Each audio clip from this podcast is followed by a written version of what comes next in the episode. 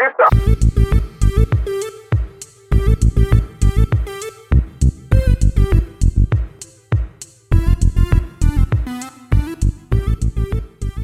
Hamza Misawi.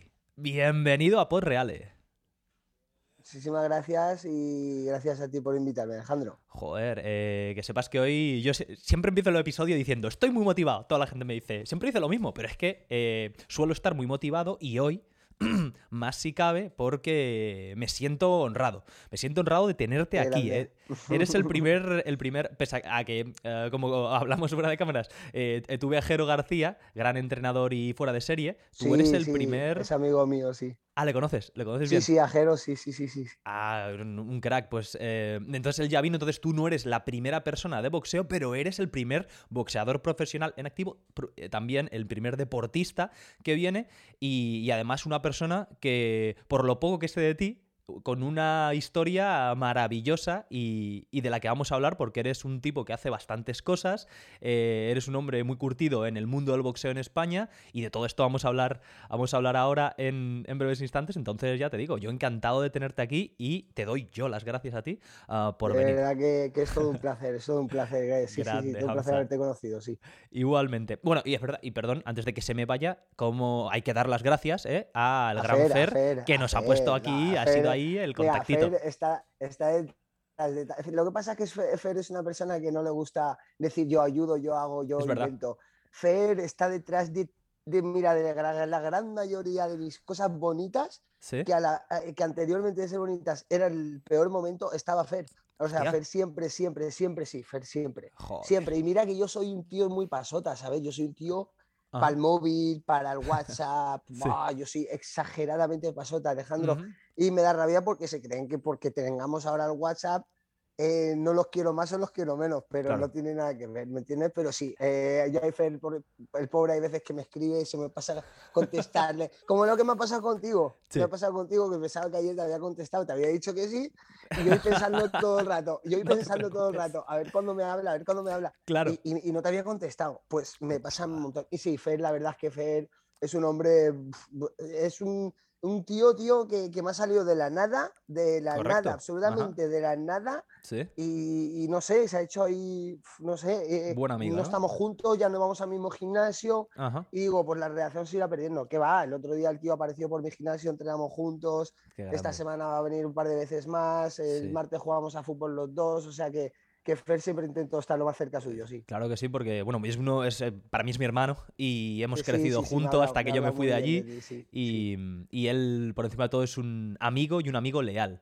Entonces leal. esa, esa fidelidad que él tiene. Él, ta- él también es muy difícil de, de, de, de, cifrar, ¿eh? O sea, es Sí, claro, claro, que- claro. Tiene su no caparazón como todos. para- Por eso mismo también hay que darle las gracias de, de, de- Claro. de que aceptarnos como Ajá. amigos, porque es una persona muy difícil, Fer. Sí. Y mira que al final con mis cosas, con mis gilipolleces, que muchos amigos me han dicho a tomar por culo, ¿sabes? Mi pasotismo y todo. Ujú. Fer ahí está, tío, Qué siempre. Y grande. para él es una tontería, como para mí es otra tontería. ¿eh? Todas esas cosas que digo, esos pasotismos, esas gilipolleces. Ajá.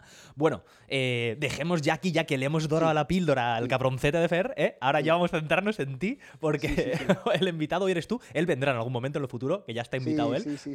Pero hoy el episodio es contigo, con Hamza, Hamza Misawi. Y Hamza, eh, lo primero que me gustaría que me gustaría tratar es pues un poco que te des tú a conocer.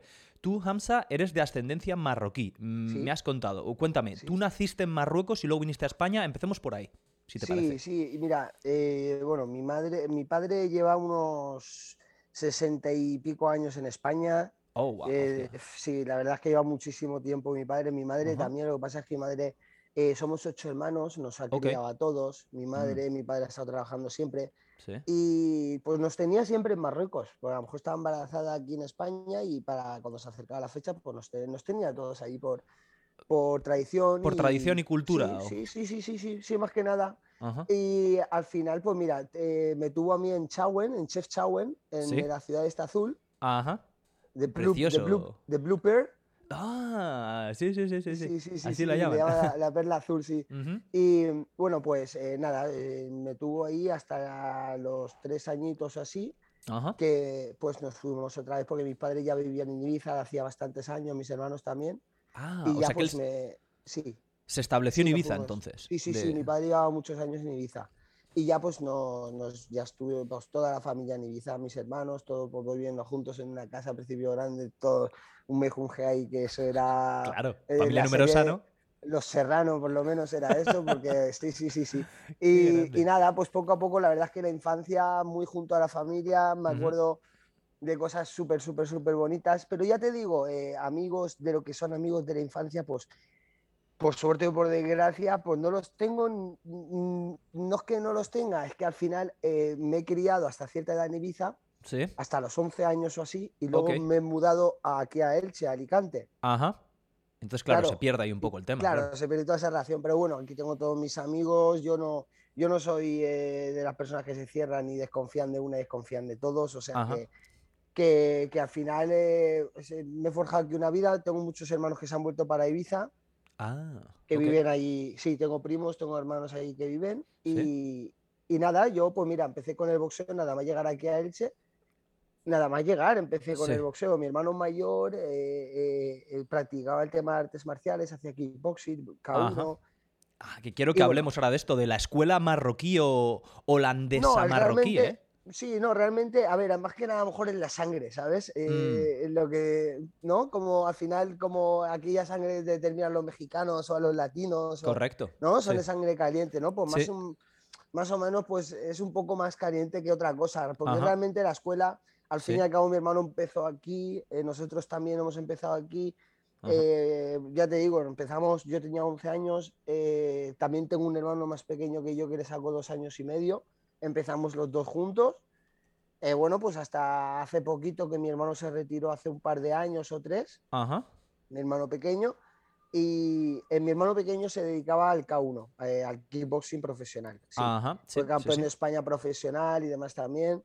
Sí, era muy bueno, muy bueno. Lo que pasa, pues mira, es más inteligente que yo Vio que no había, que no había materia eh, de dinero, de lo que tenía que, haber, y, es la lógica, porque al fin y al cabo tú tienes que hacer esto para eh, si, sistema profesional, ya tienes que plantearte, ya es una cosa que, que tú tienes que pagarte tú tus gastos y tus historias, porque al final es profesional, ¿no? Lo que no puedes hacer es aquí en España, que, que vamos por vocación, más que mm. otra cosa, porque al final aquí en España perdemos dinero con una preparación, eh, gastamos mucho tiempo. Eh, por eso es que es muy difícil, muy difícil. Y, más cuando casi 20 años que llevo ya boxeando, cumplo 30, pues llevo 19 años, llevo ya en el boxeo.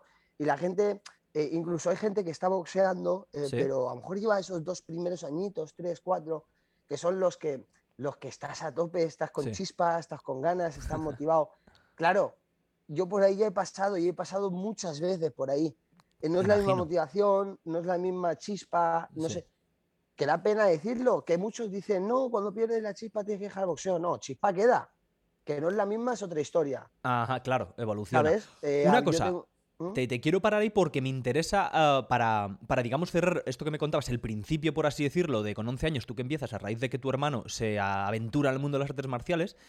¿Cómo es eso? O sea, ¿tú desde el principio ya notaste que tenías, que tenías una facilidad, que notabas que progresabas más rápido, o los entrenadores más fueron los que te dijeron? ¿O directamente tú tiraste y dijiste, esto me gusta, aunque no sea el mejor de la clase, sigo aquí encabezonado todos los días hasta que... Siempre, siempre éramos lo... Mira, em, mira, primeramente es que yo no me acuerdo de cuándo me he puesto los guantes, la primera vez. Ah, o sea, hostia, yo ni siquiera me acuerdo de cuándo me he puesto los guantes. Ya, ya, ya. Eh, yo he estado, creo, ingresado dos veces en el hospital. Mi hermano pequeño otras dos o tres veces ingresado en el hospital. O sea, mi hermano mayor era un, era un poco, en esa época que se llevaba en los 90, era un poco psicópata, ¿no? En el sentido que nos ponía los guantes, ¿Sí? nos ponía los guantes y en, mitad de la habitación a pegarnos de hostias, claro. Una vez yo le pegué a mi hermano, se cayó encima del pico de la mesilla, se abrió la cabeza, eh, lo ingresaron en el hospital para... Vamos, eh, claro, eso ya teníamos ahí cinco años, seis años, siete años, o sea, teníamos nada, pero a la vez éramos, eh, no éramos valentones de pegar en la calle, ni de abusar, ni... No, no, no, no. Eh, nos defendíamos como podíamos porque realmente teníamos miedo, teníamos mucho miedo a los chavales al que nos venían a pegar. Era una época que, vivíamos en Ibiza, eh, lo que era lo que es el casco antiguo de Ibiza, lo que el castillito, donde están las casitas, que ahora es todo, ahora es todo bungalows, todo historias. Claro. Pues antes yo vivía ahí y eso era todo casitas de gitanitos, ¿En serio? sí, sí, sí, sí. No tenía ni idea. Claro, los 90 y, por ahí. Sí, los 90. Ahí, claro, les han pagado para que se vayan.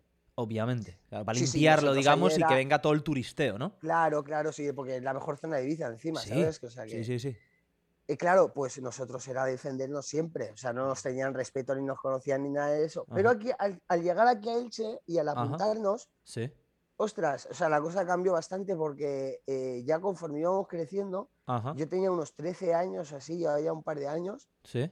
Eh, bueno, mi hermano lo que destacaba, mi hermano pequeño era como de, maldad, ¿sabes? Era muy malo, era, si se pegaba con maldad. tenía mala hostia, vamos. tenía una cara de demonio el cabrón cuando era pequeño y ahora cuando la quiere poner.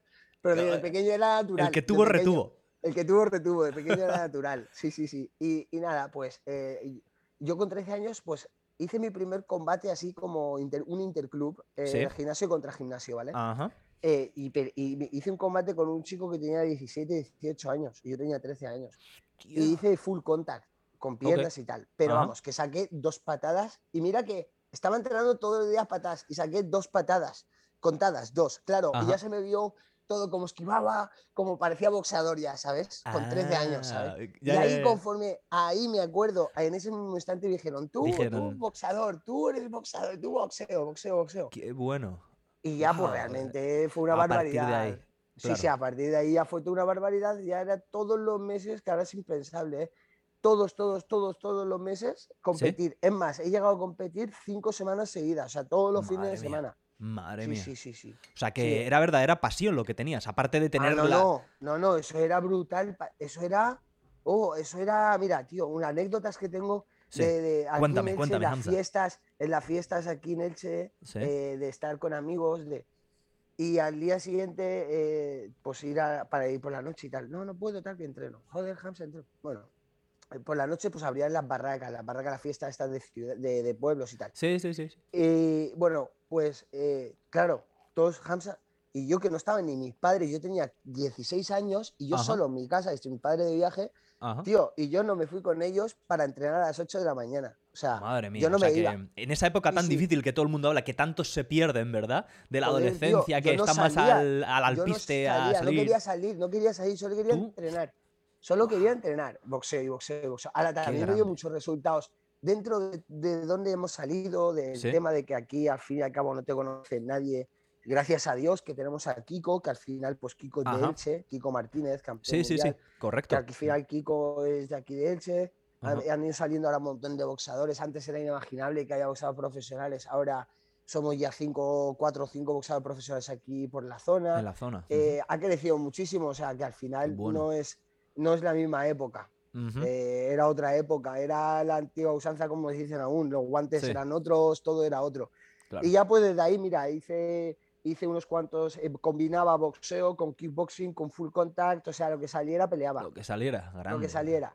Y pues hice ahí unas, hice unas 20 de full contact, unas 30 de kickboxing. hice una, sí, sí, y, hice luego en boxeo hice unas 54. 54 56. Amateurs.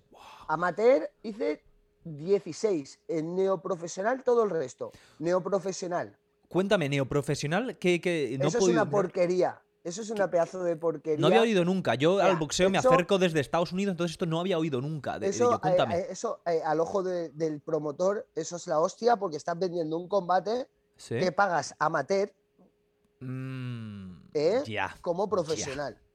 Ya. está.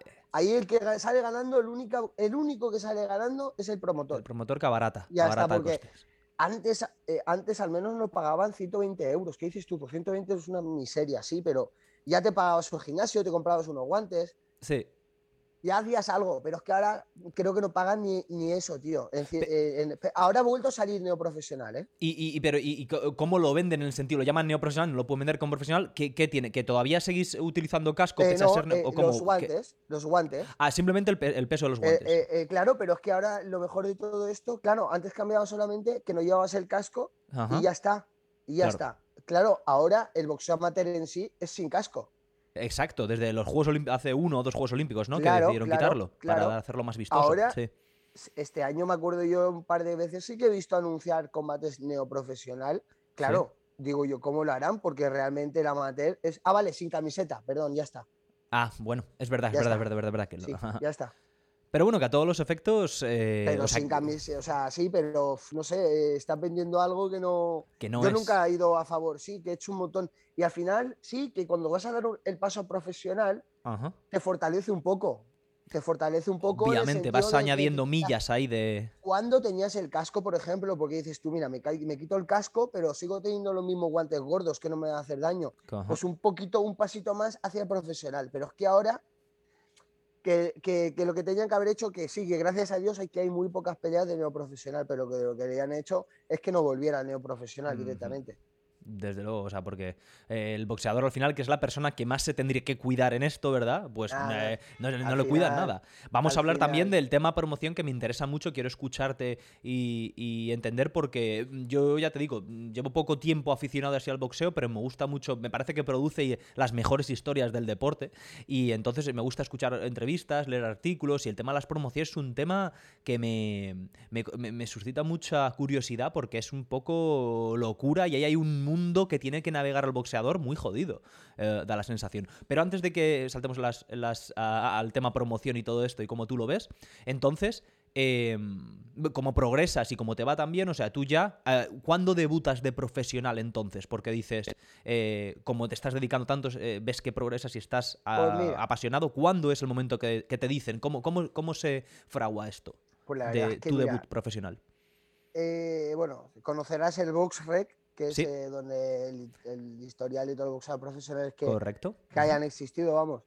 Eh, aunque a veces es un poco la información un poco miseria, pero bueno, te vale para un poco guiarte, ¿no? Sí. Eh, ahí pone que yo debuté en el 2014. 14, exacto.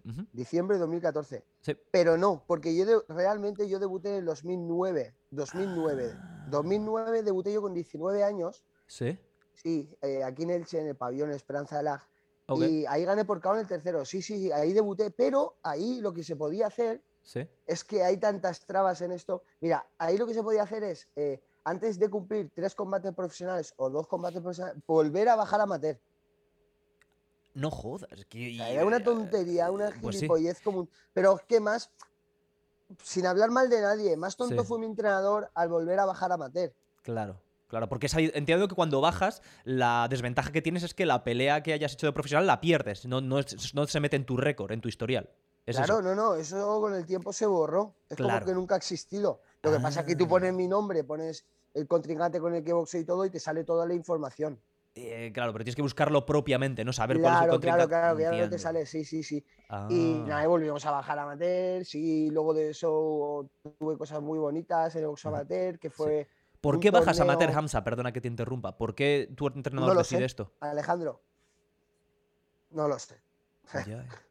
Encima de una época que me pillas con esas ganas, con esa chispa de que te estaba hablando. Exacto. En un peso brutal, o sea, en el peso creo que fueron 62 kilos. 62 kilos, que yo ahora mismo peso 80 de natural. O sea, yo era un 64 natural en esa época. O sea, Madre mía. podía haber pegado unos saltos brutales de peso, de crecer. Sí, pero bueno, eh. dentro de lo que cabe siempre me... Mira, eh, me he caído tantas veces y me he levantado de esto, Alejandro, que al final te lo tomas ya de otra manera, sí, con energía, con chispa, con todo, pero te lo tomas de otra manera. Exacto, la vida te lo te hace, la vida te hace que sea así, ¿no? Todas estas, hostias, digamos, que te pegan. Hombre, tú cuando empiezas con, con 11 años y dices, ostras, con 17 dices tú, me cago en la hostia, yo voy a vivir de esto. Te esperas un día a comprarte una casa, te esperas un día a comprarte un coche, te esperas un día a comprarte... Y ves que vas cumpliendo años, vas cumpliendo años, vas cumpliendo años, que al final dices tú, hostias, pues es mejor eh, no faltar al trabajo para ir a entrenar, mm. para tener esa, esa mensualidad en el mes, ¿eh? que decir no voy, no voy, no voy, no voy, no voy, hasta que te dicen, la toma por culo al boxear. Exacto, claro. Claro, pero eso al final, eso los entrenadores, los entrenadores pues tienen que ser cercanos y tienen que entenderlo al final, ¿no? Porque gracias a Dios que tengo ahora es como, empecé con él, o sea, empecé, empezó, era compañero mío cuando yo entré. Sí, sí, ah, empezaste con él como ambos, como codo con codo, compañero. Sí, sí, ahora el que tengo. Eh, mm. Pero yo entrenador en manager, que mi manager tuvo mucha confianza con él, con Coque con Coque tengo muchísima confianza.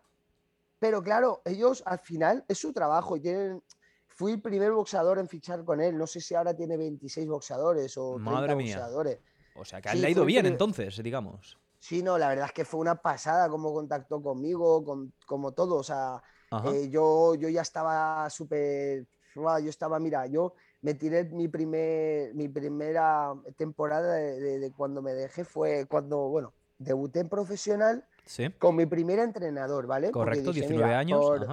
Sí, tenía. No, no, esa ya fue en el 2014, ¿vale? Ah, te refieres al, redebut, vamos a llamarlo. Al redebut, sí, ah, sí, porque ese ya no existe en ningún lado. Pues, Correcto, entonces no puedes. ¿Para qué lo vas a contar, no? Si, no está en el historial. Pues vamos ahí al 2014. En 2014, pues hice el debut, pero ya, ya llevaba arrastrando un tiempo muy, muy feo con mi entrenador, muy feo mm. de yo era un niño aún y él tenía unas salidas un poco vastas conmigo.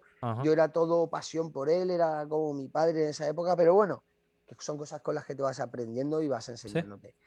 Y, y, mi hermano pequeño ya me decía el tiempo atrás, esto ya no me está gustando, vámonos, vámonos. Y dije, mira, voy a debutar en profesional, ya que nunca he tenido un profesional y, y, y el gimnasio llevaba, yo qué sé, hasta, hasta, hasta hace poco ha cerrado, no sé, 40 años abierto, 30 y pico años. Madre mía.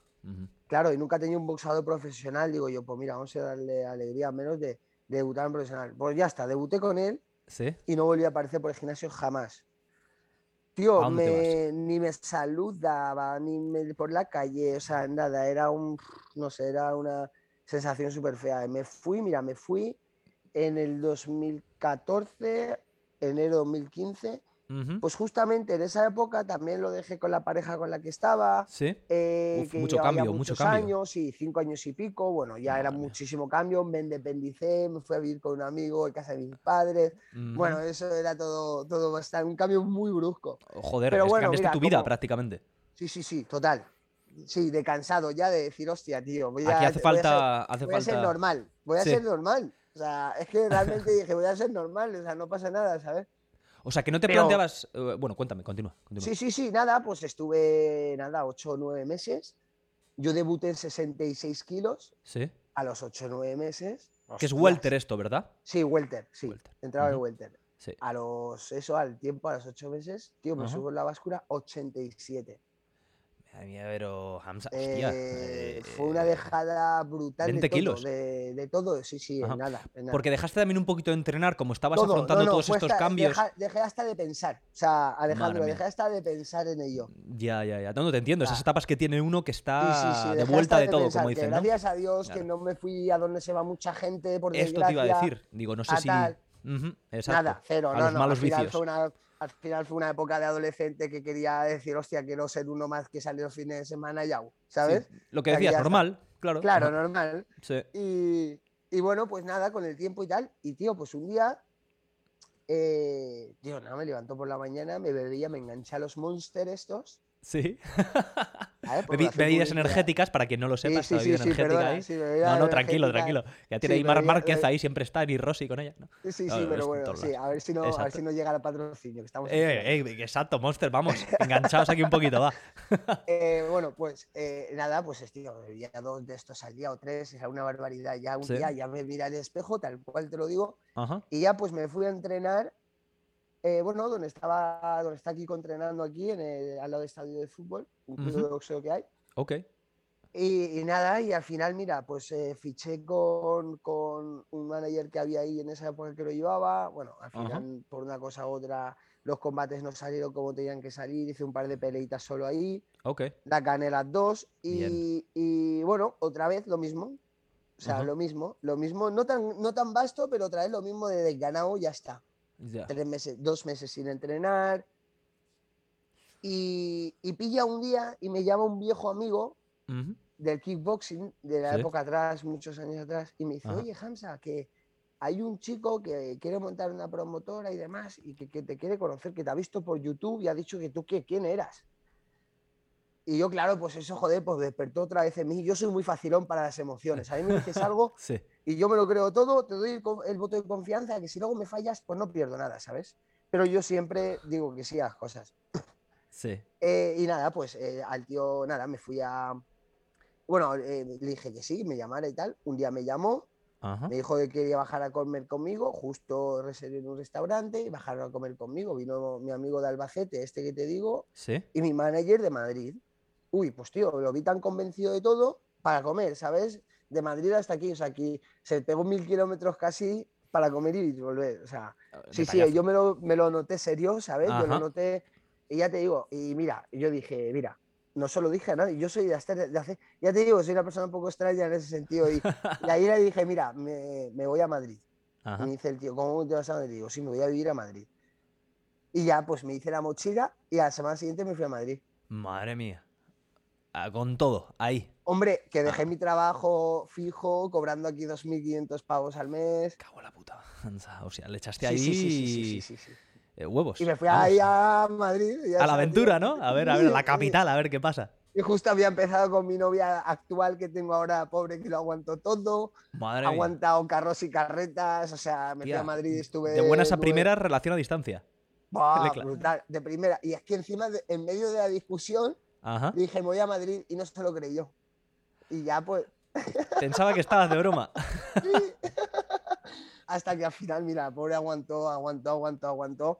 Hasta que en Madrid pues me tiré unos 8 o 9 meses, hice familia, lo que es familia en el Club Oxeo Coraje Muñoz, en Coraje Muñoz. Ok. Ahí fue la Labrada. y... O sea, te acogieron genial. No, no, eso, joder, tío. Y ahora han hecho un detallazo que el otro día subieron como como los pupilos eh, destacados del coraje, del coraje, del, boxeo, del club boxeo coraje y demás. Y joder, me pusieron ahí con ellos, ¿sabes? Y me llevó una alegría que flipa. Esto hace un par de semanas y me llevó una alegría ahí. Claro, no, no, ahí fueron, la verdad es que, uh, eso era mi casa. Eso me, pasaba desde las 3 de la tarde hasta las 10 de la noche ahí. Madre mía. O sea, sí, sí, eso era una pasada. Y nada, estuve ahí, hice dos peleitas con ellos de esquina. Ajá.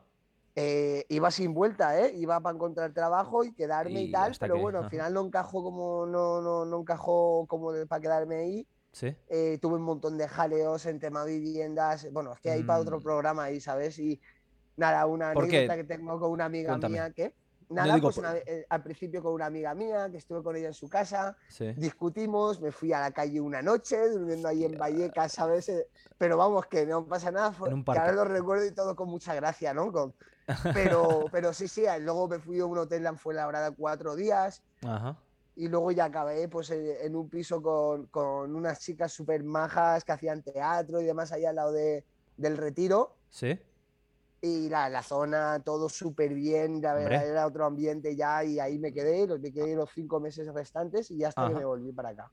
Ah, o sea que fue buena aventura la aventura no, no, fue buena aventura. Y tenía una, tengo un amigo aquí en Elche que justamente lo fichó el, un equipo de segunda de waterpolo ahí y estábamos justamente cerquita uno de otro y bah, eso, eran las aventuras de, de, Tirín con el perrito, eso era madre mía, eso era sí, sí. Y nosotros por Madrid, que éramos como campesinos que aquí en Elche nos creemos que es una ciudad, ¿sabes? Y luego te vas a ir a la Gran Vía y la flipas que no sabes para dónde mirar. Qué grandes, qué grandes, los campesinos ahí. Los campesinos, sí, qué, bueno. Y, o sea que entonces, y entonces, bueno, pues no se da, no lo ves claro y dices, bueno, mira, yo me voy a regresar, tengo allí mi novia, tengo mi, vida pasada en Elche, me vuelvo. Me volví, me volví, bueno, me volví a, aquí a a Guardamar, a Guardamar de Segura. Sí. Eh, bueno, ahí empecé a entrenar con otro entrenador. Que, bueno, pues no, no, no, lo conocía nadie. El entrenador no, no era nadie conocido ese, ese tema y tal. Yo lo había conocido ¿Sí? por en, el, en el club de boxeo donde entrenaba con Kiko.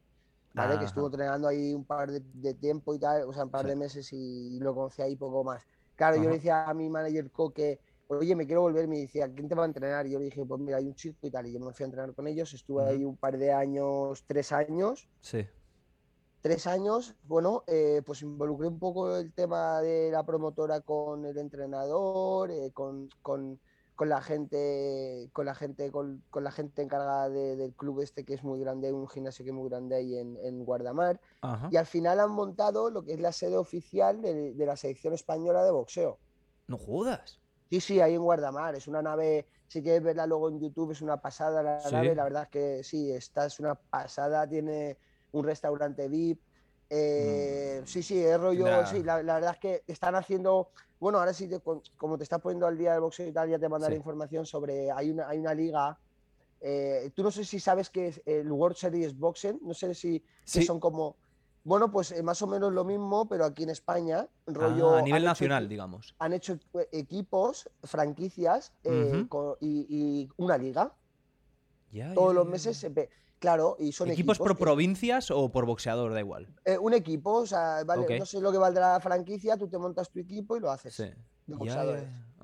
Y la verdad es que es una pasada, lo televisan, ahora eh, por dar publicidad que me, viene de lujo porque es tema de mi manager, de mi y demás, eh, está Proximia, Proximia que es un... Eh, es un bueno, es un esto de. joder, perdona, perdón. ¿Lo buscamos rápidamente? sí, ¿Un negocio de qué? TV, proximiatv.com. es un, o sea, es un canal de, de, online para ver el boxeo de pago. Ajá.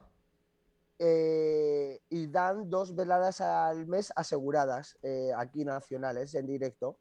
Así Que, la verdad es que está, está genial. Eh, vale, no sé si vale 9 euros al mes. Necesitamos todos los máximos suscriptores que podamos tener ahora para que el boxeo fluya en España, que es lo que nos falta. Exacto. Exacto, que hace falta apoyo. Lo estoy viendo aquí, exacto. proximiatv.com. Por eso, bueno, la otra vez cuando te iba a comentar una cosa y, nos cortamos, eh, el, tema del, el tema del COVID, el tema del coronavirus, que aquí en España, pues, eh, eh, ha creado un poco que la gente eso, que cree cosas, que haga cosas, que inventen cosas, que, que, realmente, pues, hay que ver una parte positiva, que la gente ha sido muy creativa, ¿no? Hombre, y bueno, por este parte de esto. Y por parte de esto, el boxeo ha crecido mucho este año y el anterior. A ver, a ver, a ver, esto me interesa mucho. O sea, que el coronavirus ha, potenciado el boxeo. ¿Cómo? A ver, cuéntame esto. No, yo creo que es, como una contradicción, ¿no? No es que haya potenciado, porque al final no te deja montar eh, a los pequeños managers que no, tienen ganancias, no pueden pagar un, un, canal de pago para que puedan ver sus combates la gente. Eh, no pueden hacer veladas porque no hay público. Mm, este es el tema. Eh, ahí sí que fastidia bastante, pero luego en todo, en todo deporte en general. El tema de que los promotores se busquen las castañas de buscar cómo pueden vender un combate, pues de ahí ha salido, por ejemplo, esto que te estoy diciendo. Eh, este proyecto, que mi manager, por ejemplo, seguramente se haya levantado una mañana y haya dicho, hostia, ¿cómo pueden ver boxeo la gente? Y se haya puesto las pilas en ese sentido, ¿no? no claro, por eso te estoy diciendo que, que, no es que se haya sido bueno pero ha sido bueno mentalmente eh, para la persona que haya querido eh, ser creativa para algo, ¿no? sí, sí, sí. No, no, que tiene, tiene, tiene ingresos que no tenías que quieres tener. Exacto, claro. Claro, y todo lo remoto además que les ofrece, te da una flexibilidad, porque ellos, ya si quieres nos metemos porque estamos hablando de managers, de, nuevos proyectos, lo que veo oh, desde fuera es, siendo un neófito, siendo una persona que no, no soy aquí un experto total, pero digo, yo lo pienso y viendo muchos, mm, eh, muchas, no solo veladas de boxeo, pero me gusta mucho la UFC también, las artes marciales mixtas, etcétera, digo, hostia, poner un evento de, ya sea boxeo, MMA o lo que sea, poner un evento y hacerlo algo, eh, hacerlo un proyecto que te dé beneficio tiene que ser jodidamente difícil porque hay tantas movidas que tienes que poner juntas. El pabellón, el público, todas las instalaciones, a toda la gente que tienes que pagar. doctores, seguridad, televisión. es brutal lo que, no lo que no se puede ver, sí, sí, sí. Y luego, pues, eh, ahora por suerte ha entrado Matchroom, Matchroom que es el el promotor Eddie Hearn, el que se trae, sí, sí, sí, sí, sí, el de Joshua. sí, el de Joshua. Y se ha metido aquí en España. Eh, Pero ah, no ¿Qué me dices? La semana, hombre, la semana pasada fueron protagonistas eh, dos españoles eh, en la velada aquí en la de Barcelona, de, justamente de él, organizada por él, claro, pero... Por Eddie Hearn. Sí, sí, pero la monta y tú te crees, tú la estás viendo por Dazón y tú te crees que estás viendo eh, algo en Las Vegas. O sea, la monta de una calidad. manera. Calidad es brutal. O sea, es que te crees que estás en, Las Vegas o sí, sí, sí, sí, o Nueva York, en algún sitio de estos con luces. Sí, alguna meca. Sí, sí, sí, sí. Y la verdad es que se ha metido también, está dándole muchísimo bombo a los campeones que ya hay, ¿vale? Mm. No está cogiendo a nadie que digas tú, ¿vale? Pero me parece genial porque aquí hay un montón de campeones, aquí hay en España que está creciendo muchísimo el nivel. Porque al final, mira, la vocación de uno u otro, pues mira, le trae cosas. Aquí tenemos, por ejemplo, a Sandor Martín, que el otro día eh, retuvo el título de Europa, que está que se sale el tío de confianza, está que se sale de todo. Y tú le miras, eh, lo ves hablar o lo ves y, no hay nada que envidiar a, los americanos eh, deportivamente hablando, ni a los eh, eh, británicos, ni a los... ¿Qué va? Estamos en el mismo nivel. Lo que pasa es que no, no tenemos ayuda. En, la propia velada, en la propia velada, jueces españoles le dieron vencedor a otro, a, otro boxeador que no era español habiendo perdido. Claramente. O sea, es que hay un debate esta semana con esas cosas aquí en España solo. Ya, ya, ya, porque tienen los. Eh, sí que es cierto que se, existen en el boxeo, no sé si es en todo el mundo, pero en Europa que los, jueces suelen ser muy caserones, ¿no? Son muy caseros generalmente. En este caso, en este, este caso, es a la este inversa. Caso, este caso, pero porque ya te digo, porque es España. Porque es España, y ya te digo, si aquí por no pensar igual te dice que no las cosas y ya está. Ya, ya, si aquí esto es una desgracia para el boxeo, eh, necesita un año luz, ¿eh? ¿eh? que está creciendo pero que necesita, necesita muchísimo tiempo porque no, mira, no, no envidiamos ni a campeones que, hay, ni a nada de nada. Los que no tenemos campeones mundiales porque no hay oportunidades, ¿eh? ¿Tú crees? ¿Esto lo afirmas? Sí, sí, no hay duda. hay material, digamos, hay materia prima. Sí, sí, hay material. Bueno, Hamza, eh, hemos tenido que hacer un pequeño paroncito, ¿eh? Porque había que entrenar, ¿no? Sí, sí, tenía que ir a entrenar. Sí. Y eso, mire que me gusta a mí la gente. No podía fallar. No podía fallar, claro que aquí no hay ni podcast ni conversación que valga. lo primero es lo primero y tú tienes que estar a puntito. Porque si no, luego, luego me pellizca y me hace entrenamiento doble el entrenador y no, y no mola. Y te, exacto, y te dejan baldado. Juanjo, Juanjo y Javi. Juanjo y Javi abusan. Saludito aquí, desde aquí para Juanjo y para Javi, que seguro que son unos grandes. Sí, sí, sí, sí, sí son familias, sí. Grandes. Eh, entonces, eh, Hamza, estábamos hablando. Me decías que tú sientes que en España eh, hay materia prima, que en España hay, hay, podría haber cantera de campeones y de gente importante al boxeo, pero falta quizá el apoyo de las instituciones, el apoyo de promotores. Cuéntame, ¿cómo ves tú esto? Sí, es que falta, al final, eh, hay poquito, muy poquito, muy poquito a poco, pues hay un avance, ¿no? En todo ese sentido, en la televisión, ahora el tema de YouTube, los youtubers boxeando, los youtubers, los, los youtubers estos, el Paul este ahí en América está liando un... sí, está un... Sí, sí, y, la verdad, pues eh, todo esto, pues mira, ayuda en el sentido de lo que es el tema pues, de televisión, tema marketing, ¿no? Pero pero falta mucho. Eh, tema periódicos eh, no sacan nada bonito, ¿no? Cuando una queda campeona de Europa, una, una chica queda campeona de Europa, no lo sacan. Cuando un chico queda campeón de Europa, no lo sacan. Y pero cuando pasa una desgracia por un campeonato autonómico o provincial o lo que sea, por desgracia, que pasan muy pocas, pero pasan en el boxeo, en cualquier otro deporte, aunque parezca mentira, pasan más desgracias. Sí. Eh, salen todos los lados. Claro. Y no te lo explicas, dices tú, ¿cómo, cómo puede ser? Es, eh, yo creo que es un poquito, probablemente sea por sensacionalismo, ¿no? Porque buscan eh, vender periódicos en su época y ahora que hay que, generar clics, que pinchen ahí en la noticia, entonces es mucho más morboso, desgraciadamente, cuando um, sucede una tragedia, eh, reportarlo, ¿no? Informar de ello. Pero desde luego que por parte de los medios tendría que haber mucho más apoyo. Lo que pasa es que, claro, es que es la eterna historia, ¿no? Que, vivimos en un país en el que el fútbol, en lo que en el, universo deporte, ¿verdad? El fútbol y en una menor medida, bastante menor, al final siempre decimos, siempre achacamos al fútbol, fútbol, fútbol, sí, sí, forma parte de.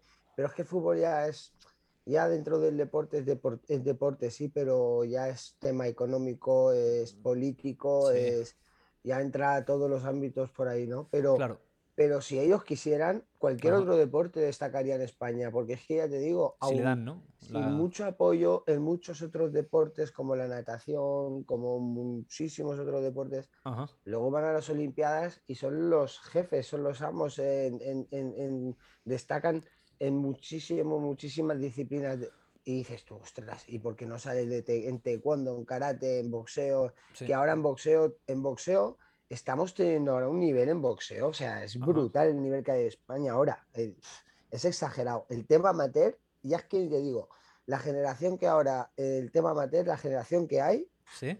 Mira, yo soy un friki del boxeo, o sea, conozco a todos los boxeadores de España. Qué grande. Y te digo que parte de Europa y parte del mundo. O sea, soy un friki pegado a la televisión, a, pero al ordenador y buscando, siempre estoy en BoxRec, que siempre estoy buscando tonterías, gilipolleces, pero que luego te vas acordando, vas encajando, este ha peleado con este, este con este, este con este. Sí y, te vas haciendo un poco más sabio todos los días, ¿no? Pero nunca dejas de aprender, ¿no? Así es. Pero sí, sí, sí, sí. Eh, o sea, que se viene una eh, generación que tú ves ahí. Sí, sí, brutal, una generación brutal. Mira, ahora está aquí eh, Sergio Martínez, que es el, sobrino de Kiko Martínez, cinco veces campeón de España Amateur, el chaval con 18 años creo que tiene. Madre mía, máquina. Sí, sí, no. Y ahora está en élite, está destacando José Quiles eh, de Elda, que es eh, Elda, que es un pueblecito de aquí, que está en la selección española, el chaval que se ha clasificado para los Juegos Olímpicos.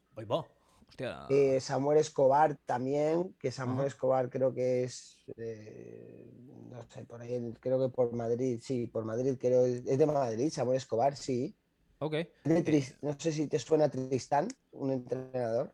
No, la verdad es que no, porque no pues conozco yo tanto. Pues Me estás tú aquí ilustrando pues el boxeo español. Un hombre, un hombre así, un hombre mayorcito, de unos 67, 70 años.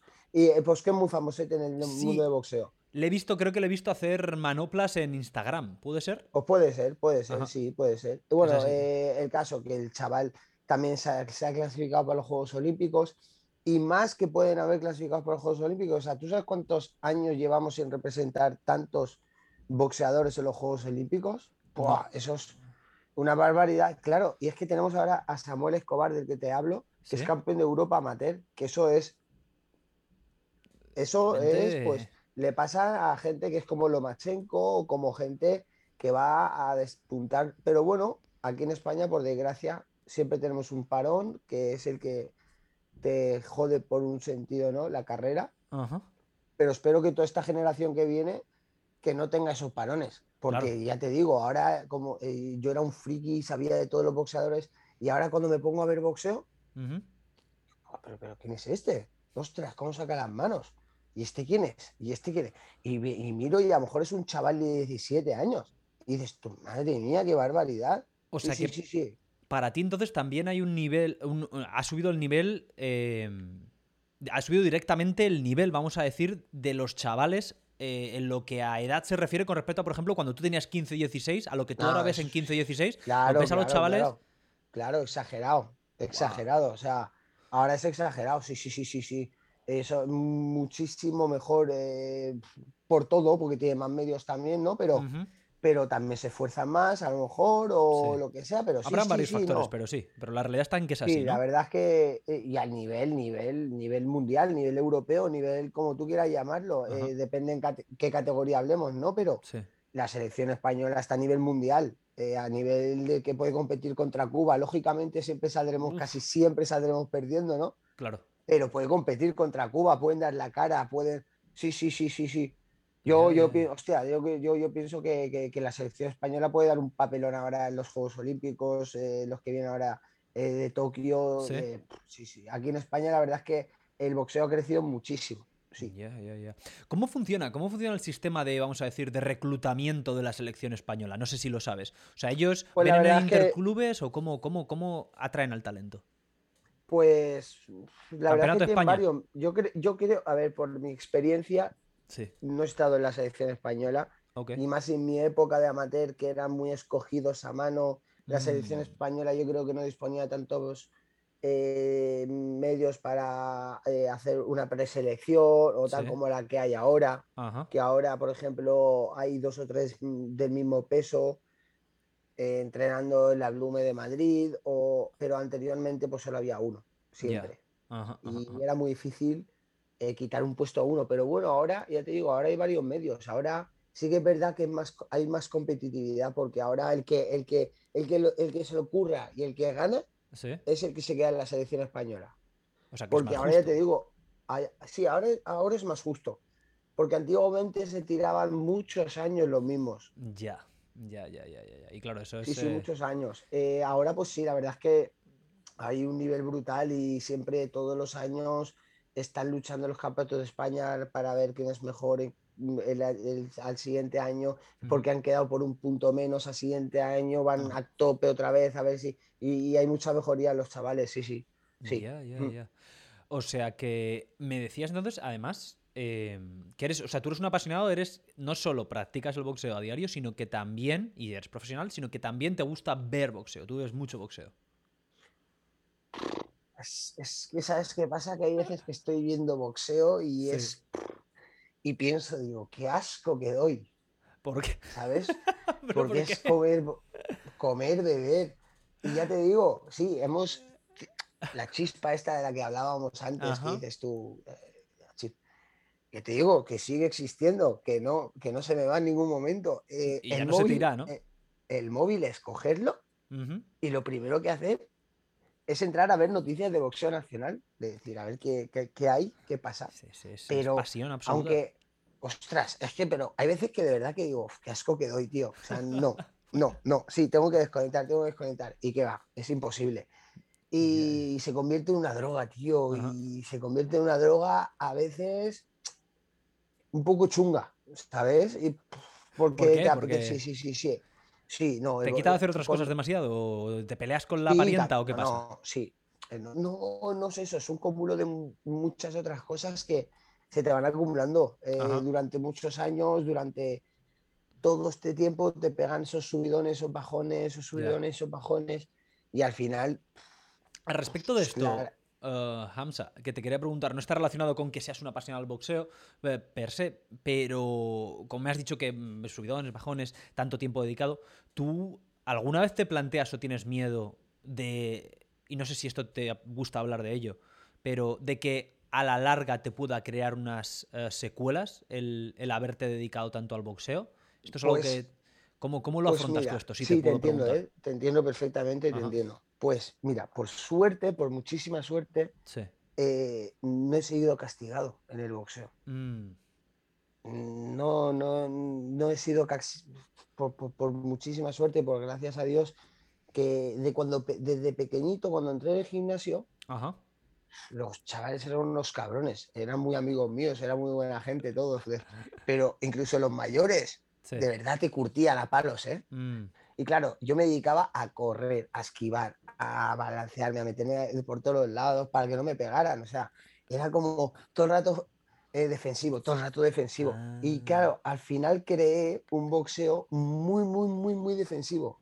Ya, ya, ya, ya.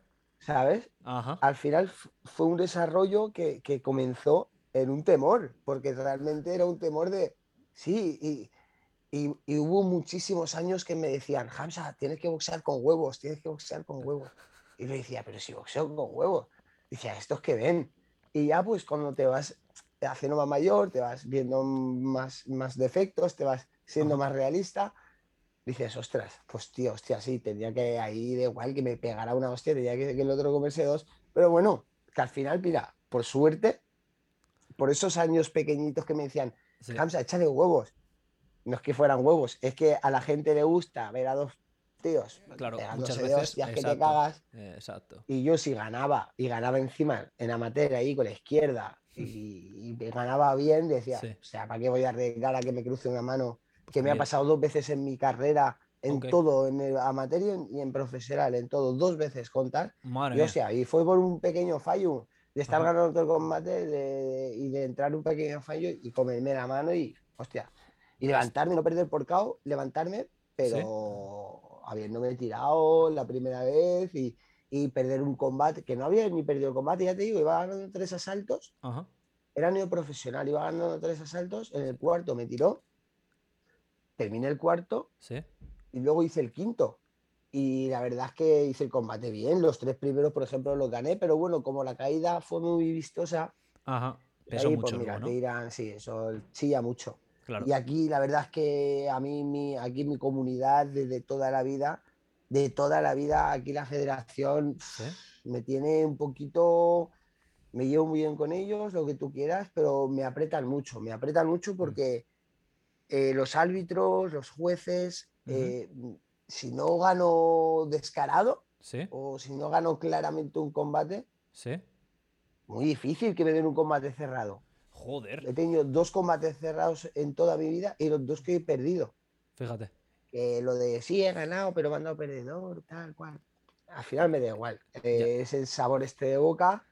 Que por lo que es el combate, me da igual. Ya es como yo me sienta, si yo me siento ganador o perdedor. Sí pero ya lo que lleva a haber ganado ese combate, los combates siguientes que podían haber dado, eso es otra historia. Pero ese combate al final dices tú, pues mira, si dicen que ha ganado, pues ha ganado y ya está. Pues eh, muy, muy, muy interesante. Entiendo cuál, ah, hablando de esto, ¿cuál dirías tú que es tu boxeador favorito? El que más te gusta de toda la historia, no tiene por qué ser en activo ahora. De toda la historia. Si es que ahí tienes uno solo. No sé, a lo mejor es difícil no elegir solo a uno. Uno, uno imposible, ¿eh? Va, los dos, tres más, no sé. Sí, dos, tres sí. Sí, dos, tres sí. ¿Sabes qué pasa? Que, el boxeo de ahora es brutal también, ¿eh? Porque sí, antiguamente, pues mira, me quedo con.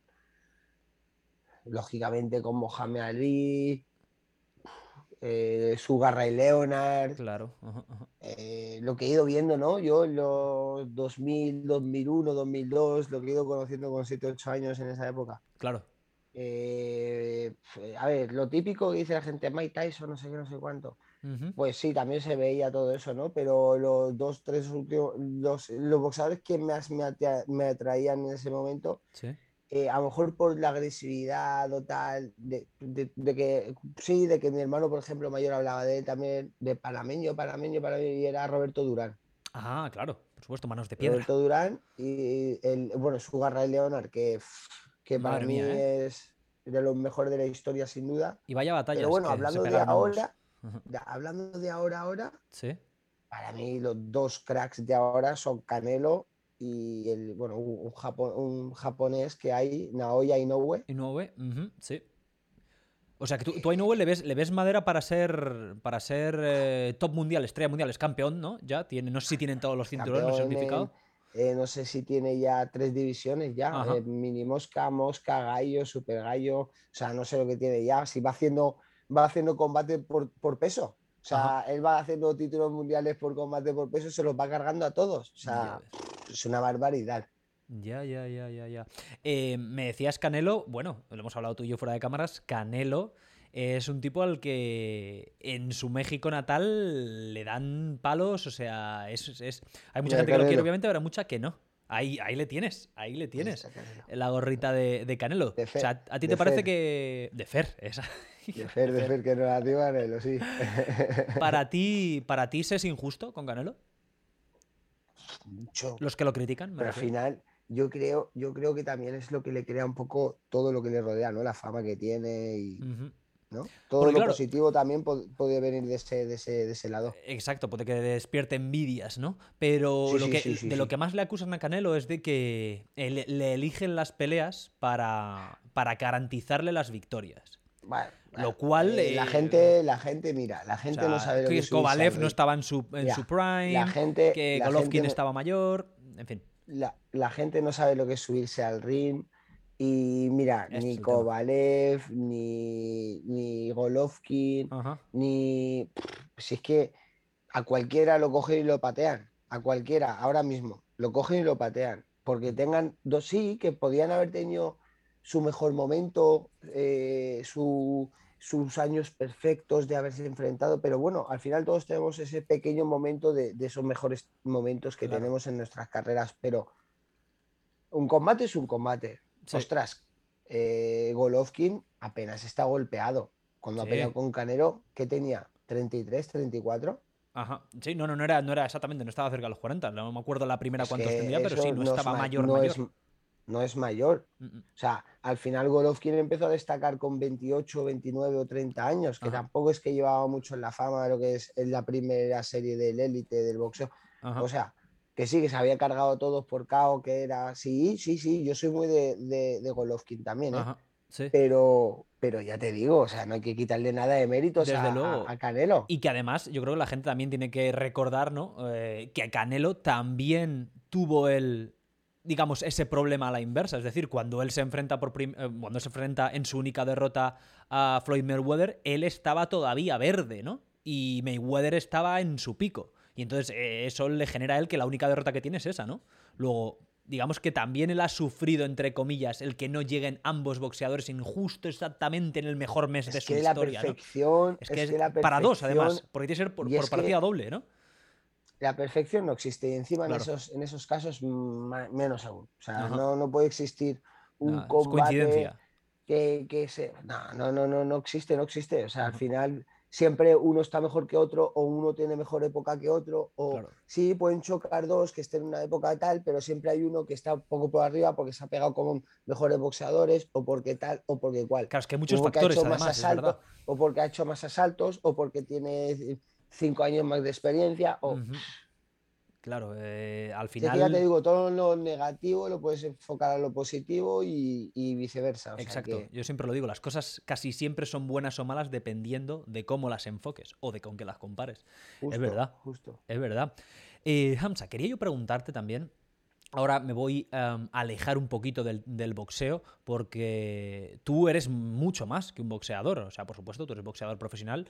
Antes de que nos vayamos, quiero que me cuentes ahora qué tienes entre manos o qué tienes ahí eh, en, un futuro cercano. Pero antes de eso, yo quería preguntarte, y es algo que a mí me interesa mucho, eh, es un poco más allá del boxeo. O sea, tú, Hamza, eres, eh, como decíamos al principio, hispano-marroquí. Tú, cuéntame, ¿tú te consideras hispano-marroquí? ¿Te consideras más español porque has vivido la mayor parte de tu vida en España? Eh, ¿cómo, ¿cómo, sientes tú ese tema? Yo sí, yo, yo al final, a ver, yo me considero hispano-marroquí, pero yo, yo, yo España al final es todo lo que, al final todo lo que soy, todo lo que, lo que tengo aquí, ¿no? O sea, yo España hasta el final. Claro. Claro, claro, claro, claro. Y, cuéntame, creciendo en, esta España eh, pues que te ha acogido y como tú dices, eh, te, ha dado, te ha dado todo, em, ¿cómo tú sentiste, y esto es un tema que es delicado, pero yo aquí no me gusta hablar de todo y creo que de todo se puede hablar con respeto y desde la individualidad, desde lo que uno ha vivido y ha visto, tú em, creciendo aquí, primero en Ibiza y luego después en, en Elche, eh, ¿sentiste ¿Tuviste episodios de racismo? ¿Sentiste que al, marroquí se le trataba mal? Eh, ¿Cómo, cómo, viste tú esto? O sea, ¿cómo... La verdad es que no. La verdad es que no. La verdad es que absolutamente en mi familia, lo que es para mi familia, eh, ese sentido no. Eh, gestos feos. No, mi madre, mi madre, como lleva el velo. ¿Tu madre lleva el velo? Sí, mi madre lleva velo muy de vez en cuando, pero muy, muy de vez en cuando viene con alguna historieta a casa o tal, o, pero tonterías, gilipolleces. Eh, pero realmente lo que es racismo es no, no, la verdad es que no. Eh, y aquí más aquí en Elche, aquí en Elche eh, la gente empezó a conocerme desde muy, muy, muy, muy joven y al final todo el mundo me saludaba. Aquí en Elche, aquí en Elche conozco Aquí en Elche, pues hay cerca de, no sé, 250.000 habitantes, o sea que al final es una pequeña ciudad, ¿no? Claro. Eh, te puedo, no sé, pero pues, me conocen todos al igual que conozco a todo el mundo, o sea, a, todo el mundo. Conozco a lo peor, a lo mejor, al medio, al, al desperfecto, sí, sí. Sí, la verdad es que conozco a todo el mundo y con todo el mundo me llevo bien, con todo el mundo tengo la misma relación con todo el mundo, tengo la misma comunicación con todo el mundo, o sea, aquí la verdad es que sin problema. estuve súper bien. Sí, sí, sí, en ese sentido la verdad es que bien, súper bien, la verdad. Y siempre eh, pues intento pues que la gente pues... Y yo defiendo, ya te digo, yo defiendo mucho España, defiendo eh, cómo tienen que ser las legalidades, que, que, que cómo tienen que, que, ser, como las leyes que existen, ¿no? Pero, por ejemplo, mi padre que vino aquí hace 60 años, pues él me lo dice, dice, la migración de ahora, claro que no es igual que la de antes, es igual que todo, ¿no? Todo moderniza y demás. Claro. Pero es eso, yo... ¿Él, qué dice? ¿Qué, siente? ¿Que, el perfil... Mi padre, mi padre que es un poco duro, ¿sabes? Mi padre es muy recto. Mi padre es un poco... Mi padre es bastante recto, el que la hace la, la paga y le da igual dónde, le da igual quién, le da igual todo. O sea, mi padre es un señor que siempre pues más conservador, tradicional, ¿no? Sí, sí, siempre se ha dedicado a trabajar. Mi padre ha vivido en España en la época de Franco, ha vivido. Sí, sí, ha vivido, ha vivido. Y mi padre nunca ha sido molestado por nadie. Porque siempre ha sido, digamos, una persona de bien.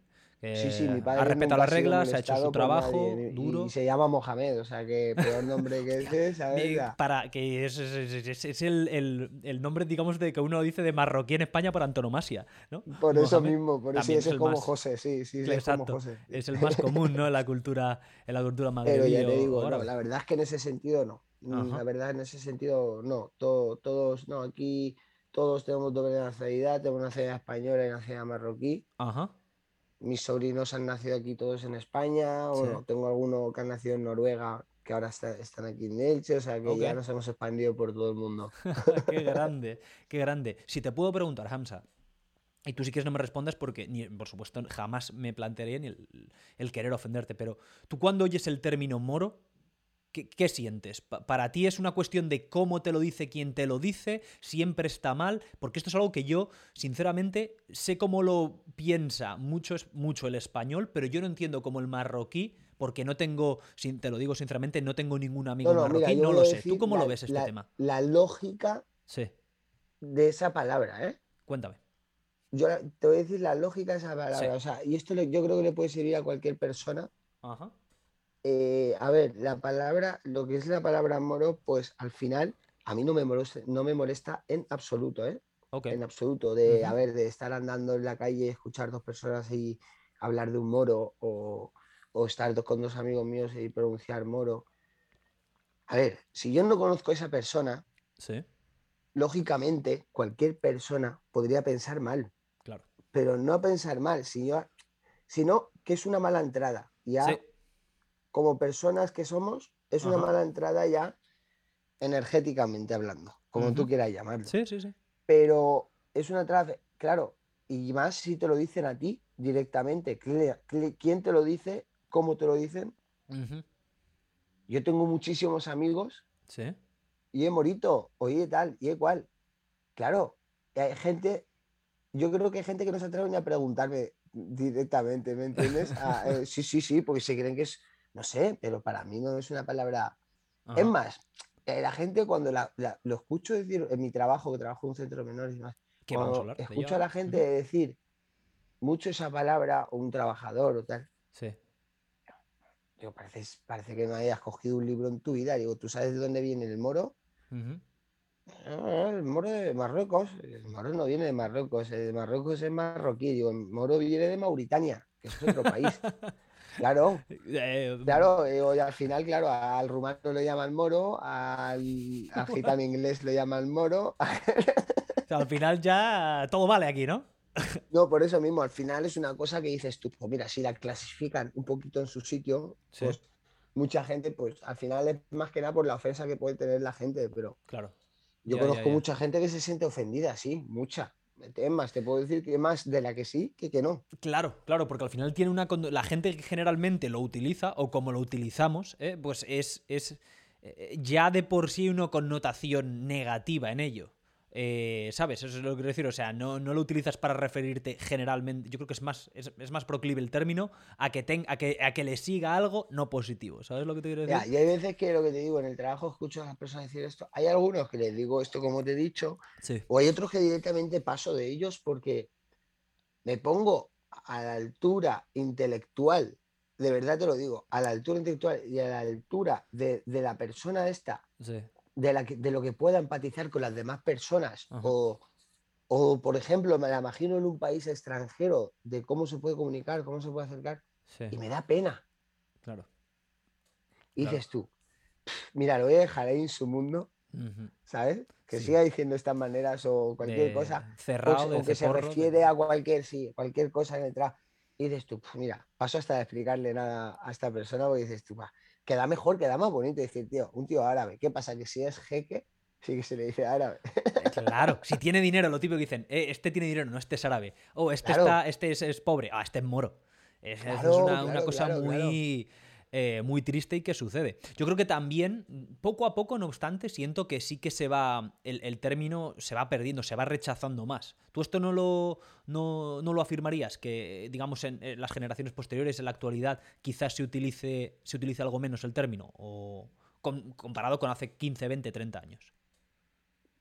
a lo mejor de otra manera. O de otra manera. A lo mejor se utiliza de otra manera, porque ya te digo, a lo mejor 15, hace 15 20 años, eh, de manera amigable, yo creo que no era. Claro, exacto, exacto. Sí, sí, sí. Ahora tú lo puedes ver y puedes ver de eso que te digo, un amigo tuyo o, un compañero de clase o, una persona que a lo mejor te lleves. Hay una relación antes ya. Sí, dices tú, pues sí, sí, yo, yo tengo amigos, ya te digo, yo tengo amigos de hace años y años sin verlos. Y me ven, eh, Morito, oye, Moro, eh, ¿cuándo has saltado la valla? Tal cual. O sea, tal cual. Este dices tú. comentario muy delicado ahí. Ah, bueno, dices que son amigos que te conocen y que entiendo que estarán intentando. Dices tú, pero vamos. Por hacerla, claro, pero bueno, dices tú, pues mira. Pero tío, o sea. Eh, no, mal. Eh, lo mires por donde lo mires mal, Hamza. Son amigos tuyos, pero mal. Mal. Qué daño. No, no, sí, fatal, fatal, fatal. Son unos cabrones. Pero dices tú, va, qué daño. Va. Y encima que lo dicen con la inocencia de la gracia, o sea, al final dices tú, la, conviertes en otra frase y ya está. Mentalmente tú mismo la conviertes en otra frase y ya está. Ya, ya, ya. ¿Y sientes que la, que la comunidad, y, perdona, no sé si te estoy preguntando mucho, pero eh, como eres también el primer invitado de ascendencia marroquí que traigo, la diversidad me parece, eh, me siento neutro hacia ella, ni me gusta ni me disgusta, pero creo que es algo que es importante eh, poner de relevancia porque siento que no se habla de la manera en la que se tendría que hablar de ello, ¿sabes? Es simple, siempre es palo malo vamos a decir. Y yo creo que hay ahora tanto malo como bueno. Alejandro. Dime, dime, dime. Ahora, ahora ha cambiado un poco, la verdad. Cuéntame más. ¿Sabes qué pasa? Que cuando, mira, cuando, cuando a algo se le da tanto, tanto, tanto, tanto bombo y tanto bombo y tanto bombo, de que, eh, por ejemplo, tema musulmán, el tema musulmán, que los, por los desgraciados estos que, hacen las bombas, los yihadistas estos, Correcto, sí. que supuestamente son extrema, extrema derecha, musulmanes extremistas, eso no es musulmán extremista, son extremistas de lo que ellos quieran ser, pero musulmanes no son. Claro, dices tú, lo meten todo a que el musulmán tiene que matar o tiene que hacer el mal o tal. ¿Qué pasa? Que la gente al final eh, se, de verdad quiere saber. O sea, cuando de tanto escuchar las cosas, ¿Sí? la publicidad, hasta el que no quiera ver algo lo tiene que ver. Pues esto es así. Hay gente que de tanto escuchar, tanto escuchar, tanto escuchar, ¿Sí? Eh, yo veo muchísima más relación ahora con gente de fuera, o sea, con árabes, oh, que la que había antes. Ajá, De mejores amigos, de esto, de lo otro, y dices tú, esto antes no existía. Claro. Claro, y al final te los ves cenando en sus casas, eh, la madre los conoce, y dices tú, ostras, ya la gente, ya es la familia, ya se, ya se conocen, ya, ya uno se mete en una relación, ya eh, o sea, que tú dirías que hay más integración. Sí, sí, sí, sí, sí, sí. Yo, por ejemplo, mi novia es española. Mi novia. Ah, yo conozco Sí, claro, yo mi novia es española y llevamos ahora cinco años y pico, casi medio ya. Y, a su familia, a su familia, su familia me aman al igual que yo los amo a ellos. O sea, no, sí, sí, sí, sí. Y ya te digo, no, ningún inconveniente, nada, absolutamente nada, ni un mal gesto, ni una mala mirada, ni un mal... Es que ni me preguntan por nada, por no, sentir, por no hacerme sentir a mí a lo mejor cohibido, porque ya te digo, hay mucha gente que se siente cohibido con preguntas que le puedes hacer. Claro, claro, claro, claro, porque son temas delicados al final, ¿verdad? Ya que, ya que te hacen una pregunta, si no te está faltando el respeto, lógicamente, ya que te están haciendo una pregunta, y lo va a ver la gente, puede, responder para sacar de duda a mucha gente. Sí, exacto. Y por eso. Eh, aunque no te, guste esa pregunta, ya que está hecha. Ajá. Sí, sí, ya que está hecha, aunque no te guste, hay veces que dices. es una pues oportunidad. que está hecha. Claro. Tampoco. O sea, si no está faltando el respeto a nadie, no estás diciendo nada a nadie malo, no hay nada malo que contar en ello. O sea, que no... Así es, así es. Tú, Hamza, eres eh, musulmán practicante. Eh, me decías, o estás ahí, ¿cómo, cómo, cómo vives? Si, si, es que no te importa hablar, ¿cómo, ¿cuál es tu relación con la religión? Yo, por ejemplo, estamos ahora el mes de Ramadán. Exacto. Yo sí que estoy haciendo Ramadán, yo Ramadán lo hago. ¿Sí? Aquí en casa, por ejemplo, mi pareja, ya te digo, mi pareja no lo hace, lógicamente, yo sí que lo hago y no es muy inconveniente. ¿Y para ti no hay problema en que ella no sea musulmana y en que ella obviamente sea laica? para ti, al final, mira, eh, practicante, pues eh, intento ser todo lo practicante que puedo, ¿vale? Al final, el tema de rezar, pues no rezo lo que tengo que rezar, no, no. Me faltan muchas más cosas que hago, hago esto y, esto es lo que me falta. Te entiendo, te entiendo, te entiendo. Bueno, cada uno al final vive la religión a su, a su manera. Sí que es cierto, claro sí, que... al final, pues mira, sí, al final tienes que crear tú esa energía de nivel en la que tú quieras tener esa fe y ya está. Hay veces, pues eso que, pues sí, yo soy creyente. Yo cuando voy a boxear es lo que pienso cuando hay un momento de peligro, cuando es lo que es lo que es lo que a lo que le pido, ¿no? Claro. O sea, que al final soy creyente a tope. A tope, sí, sí. ¿Tú sientes que eh, la comunidad, no, la, la, la, reputación que existe, no vamos a decir en España, esto es que la comunidad marroquí, pese a que en España hay muchos marroquíes, se dice que suelen, tiende a cerrarse en su propia comunidad. ¿Tú sientes que es cierto? ¿Sientes que es algo no, que viene del pasado no, y que ya no? Ya te digo, ahora, ahora ya no, es que ha cambiado todo, todas esas cosas han cambiado porque Ajá. es que ahora eh, el tema, el tema eh, cantantes en España. Eh, uf, el trap, el trap este, o sea, el trap este ha sacado ahora a, a tres, cuatro, cinco chavales, no sé, y creo que son todos marroquíes. Ah. Eh, ahora, por ejemplo, hay uno que está despuntando, que vamos, que está el número uno y lo está escuchando toda España. O sea, en dos, Ya, tres años el chaval ha... Pelotazo. Pero brutal, de estos brutales, sí, sí, Ya. sí, sí. Sí, se llama Morad, creo, Morad, sí. Ok. Y, o sea, que entonces lo- para ti, esa, esa, esa leyenda negra, esa reputación es algo más del pasado, tú sientes. Ver, siempre, siempre va a haber una minoría, ¿no? Siempre va a haber una minoría Claro. que lo que Que lo estará más cerrada en sí. Ah, bueno, claro, sí, sí. Siempre va a haber una, minoría que rechace al árabe, al musulmán, al, al italiano, al, al, Al de fuera. todo Sí, sí, sí. O sea, sí. Y al final, pues yo creo que esto al final no, yo creo que no se pasa de moda. Yo creo que siempre va a estar, estas cosas siempre van a estar, Ajá. Más o Es- menos. Claro. Exacto, más o menos, siempre pero siempre va a haber, hay un, hay un espectro, Siempre- ¿no? Desde un extremo al otro hay mucho, ¿no? Y sí, en los extremos sí, siempre acaban porque existiendo. Aquí Mm. diferente a lo que pasa ahí en Estados Unidos. eh, Bueno, muy diferente, eh, sí, sí. Sí, por eso, es ya te digo, o sea, ese como el nivel, como que está el mundo está desnivelado, ¿no? O sea, Sí, que, Sí, que sí, hasta sí. llegar a una normalidad, que llaman la normalidad en ese sentido, pues nada. Claro. Bueno, te iba a comentar, no sé si te has enterado de la noticia que a lo mejor ha sonado por ahí, por Estados Unidos, eh, de un Cuéntame. boxeador que, que era, que es muy bueno, un puertorriqueño, que ha asesinado, creo que ayer se entregó a la policía. Y claro, la amante, su amante, se ve que se desapareció hace dos o tres días y se ve que la, se la, la mató. Mm, no, no había oído nada, tronco. Pues No, ya no. escucharás o leerás algún periódico, sí, pues la mató. Era un tío que tenía una carrera brutal. Pero. ¿Y se puede decir el nombre o no te acuerdas ahora mismo? o- Sí, Félix Verdejo. Ok. Lo estoy viendo aquí, Félix Verdejo, boxeador profesional. Madre mía, podría afrontar la pena de muerte. El cuerpo Sí, se sí, acaba sí, de encontrar. Que estaba. La mujer estaba embarazada de él. Sí, sí, sí, sí, sí, sí. Madre sea- mía, pero está acaba de romper. Estoy viendo la- las, las- las noticias hace tres horas, hace cuatro horas. Esto era- es brutal porque es que, ostras, era un tío. Yo lo conocía cuando era amateur.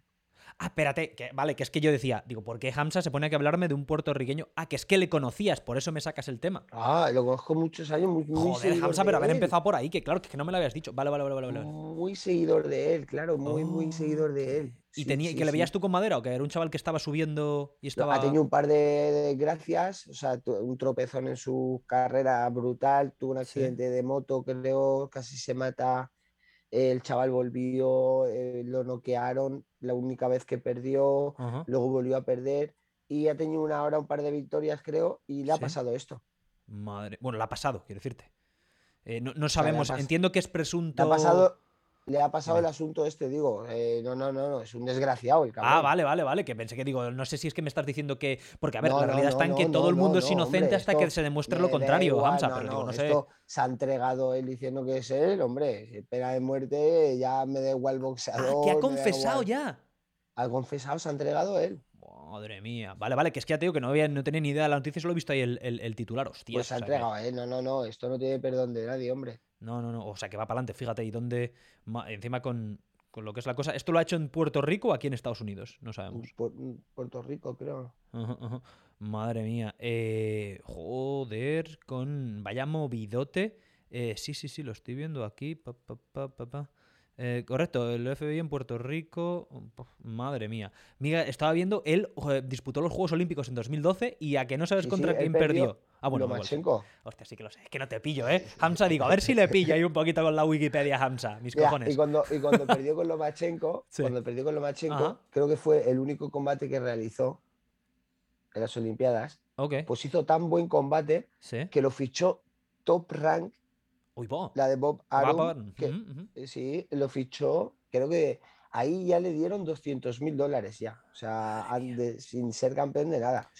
bueno, bueno, que lo estoy viendo aquí, es verdad, perdóname que es que le he dado para abajo y te digo, pone en, eh, en octubre de 2012, o sea, después de que terminasen los juegos, el, boxeador de 19 años se convirtió en profesional, eh, uniéndose a Top Rank con una, no, no, con una, firmando un contrato con una cláusula, con una cláusula que incluía un bonus de 600 mil dólares.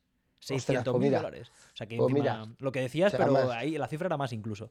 Pues era más, sí. O sea que tendría que ser tremendamente prometedor el chaval. No, no, no, no era, una barbaridad. Ha peleado con, ha, eh, peleó con un chico de aquí de Barcelona. Ajá. Ok, Karim el, el Guaciri. El Guaciri, ajá, lo estoy viendo aquí en su récord. Sí, sí, victoria por cao técnico. Le hizo en Filadelfia. Ya, ya, ya, ya, ya. Eh, madre mía. Bueno, esto ahí queda. Estos son tragedias y historias turbias que pasan que no tiene nada que ver con. ¿No? ¿No? tiene nada que ver, pero digo, a ver si la habías visto. Pero mira, sí. Luego sí que mm, leer sobre el tema. Sí, luego lo, lo miraré. Em, ¿Dónde estamos? Ah, bueno, Hamza, eh, relacionado con este tema ¿no? de, tu, de tu condición de hispano-marroquí, quería eh, también preguntarte cómo ves tú el tema que desgraciadamente ahora está muy utilizado como propaganda y políticamente, el tema de los menas, porque ahí ya creo que vamos a entrar en tu actividad profesional. Eh, bajo tu punto de vista, eh, ¿tú, tú qué, opinión te merece todo esto que sea? Porque la polémica que se ha suscitado es brutal, porque se han dado unos datos que luego se ha demostrado que no eran ciertos, que habían cogido un dato de aquí, lo habían juntado con otro de acá y habían eh, dicho lo que, que, les había salido de los huevos, básicamente, después de juntar dos datos que no tienen nada que ver pero sí que es cierto que eh, los menas existen y que, y que continúan llegando a España, que es una situación complicada para todos los lados, ¿no? Pero, ¿cómo lo ves tú? Porque tú trabajas en un centro de menores, ¿verdad? Sí, sí, así es. Yo trabajo en un centro de menores, justo, justo, justo. Ahora en mayo hago tres años ahí. Ok. Y el primer año, el primer año fue una barbaridad de, de menas que llegaron. Ahora la palabra menas se ha prohibido eh, no, sé, no sé qué nombre, Enna o no sé qué nombre les han puesto, pero bueno. Ah. mira, el nombre es lo de menos, como si se llaman tus. O sea, no pasa absolutamente nada, porque en este caso ni una falta de respeto. Eh, no, es descriptivo, son unas siglas. Eh, aquí se le da un, Es que es. Es que es una cadena, por donde lo veas, Alejandro, es una cadena brutal, porque Mira, el, tema este de la propaganda de, de Vox que hizo el otro día. Exacto, que se ha demostrado que es, que es falso, que eso de 4.700 dólares al mes a un mena no, no. Han hecho una división ahí que se los ha puesto a ellos. Es una división que dices tú.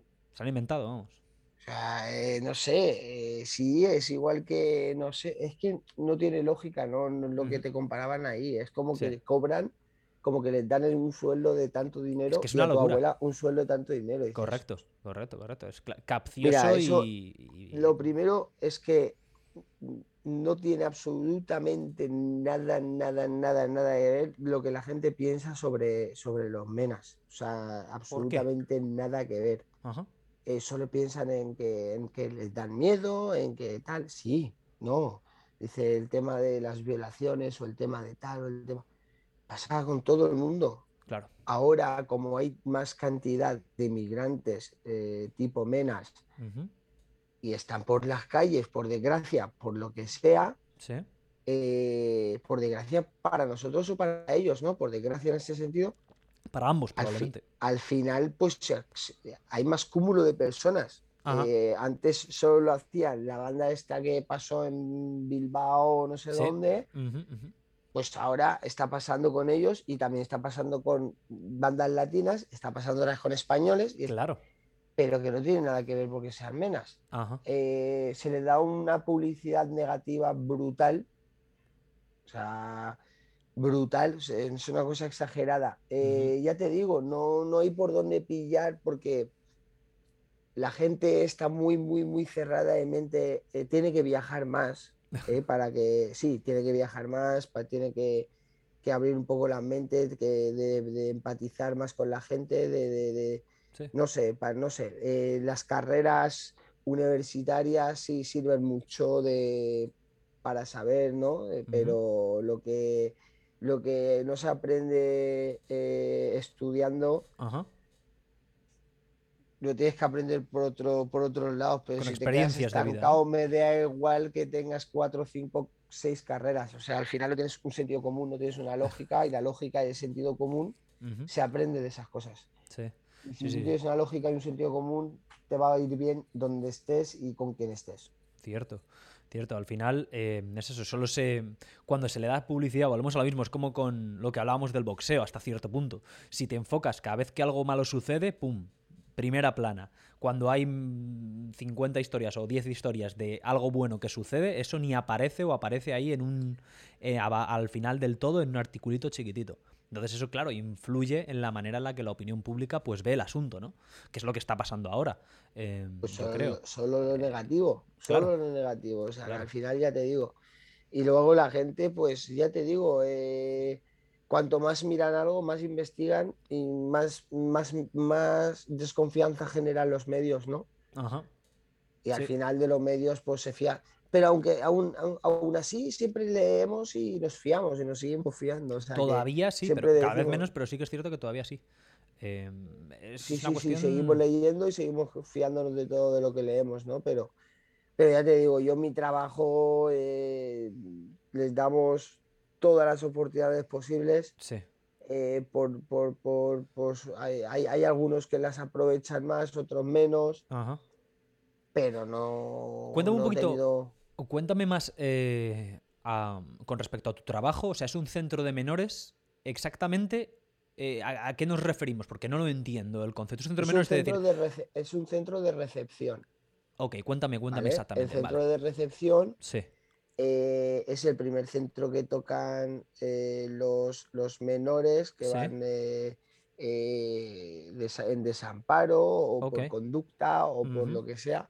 es el primer centro que tocan hasta que sean mm, mandados a otro centro. A otro centro ah. que sea un centro de menores de acogida, ¿vale? Porque el nuestro es de acogida, pero son X tiempo. Eh, hay algunos que se tiran más, otros menos, pero bueno, ahí tenemos una media de un par de meses, un mes y medio. Hay otros que se tiran cuatro, otros cinco.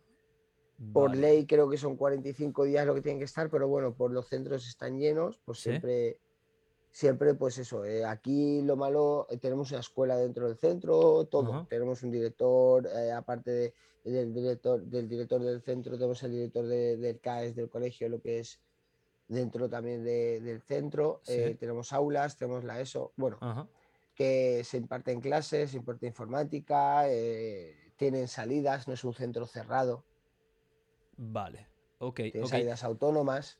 Pero es, al final es un centro de menores, ¿es solo para inmigrantes o también hay niños españoles? No, no, no, no, no, no. La gran mayoría del tiempo es para los de aquí.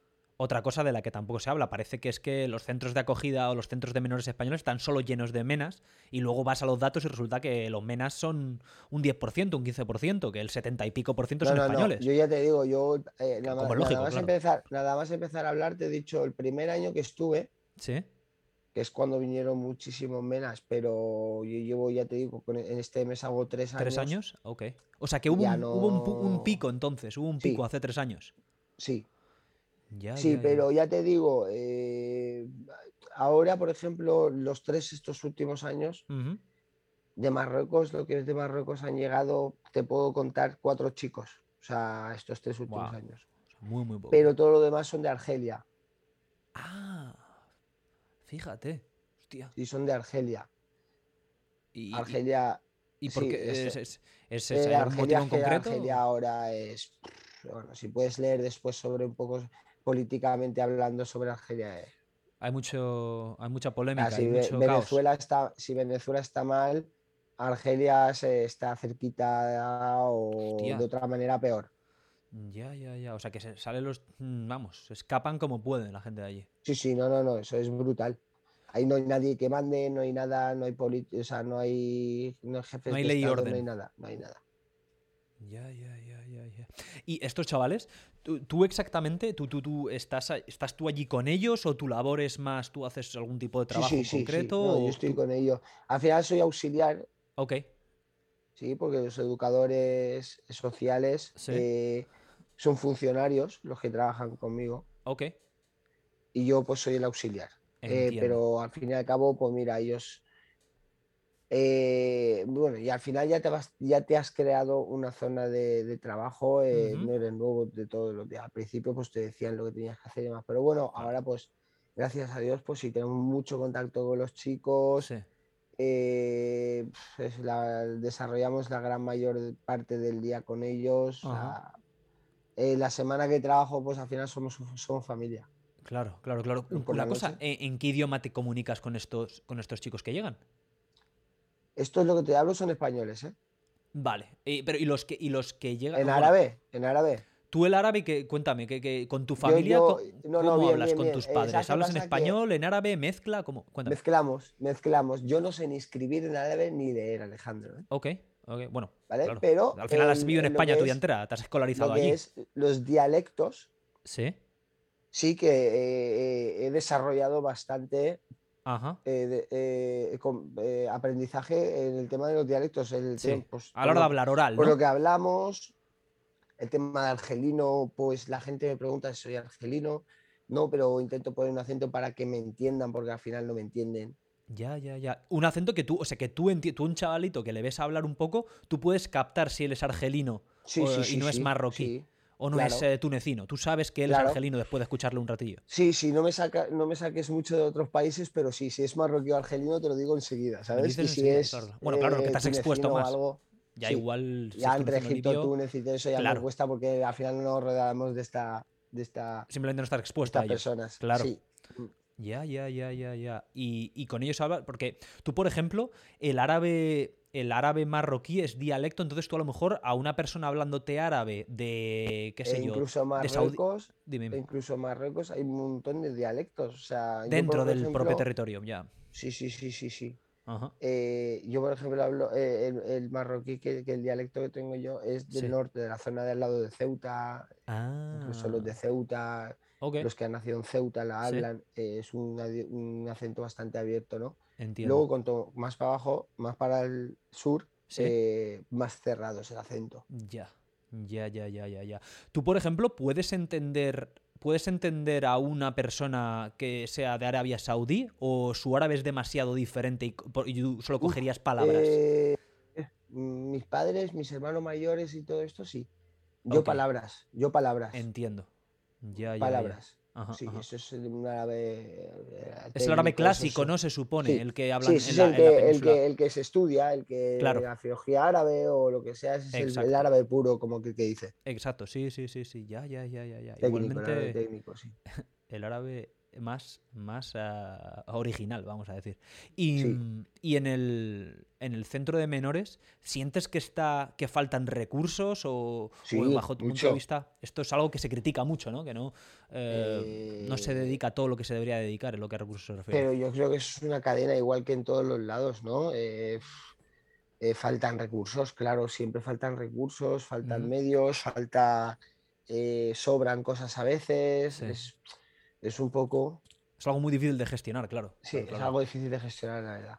Pero bueno, dentro de lo que cabe, la verdad es que no... ¿Disfrutas de tu trabajo? Yo sí. Eh, Hamza? Sí, sí. Y el día que no disfruto de mi trabajo es no es por los chicos, no por los menores, ni por los... No, no, nunca he tenido un estrés por ellos, nunca, nunca, nunca. Siempre tengo un estrés por más por un compañero que por ellos. Madre mía. O sea que, o sea que es tremendamente la verdad es que satisfactorio para ti. Sí, súper satisfactorio. Y recompensa. Es mucho, mucho, mucho. la verdad es que sí. Sí, te sientes realizado, ¿no? Al final estás tratando con personas que no son animales ni son.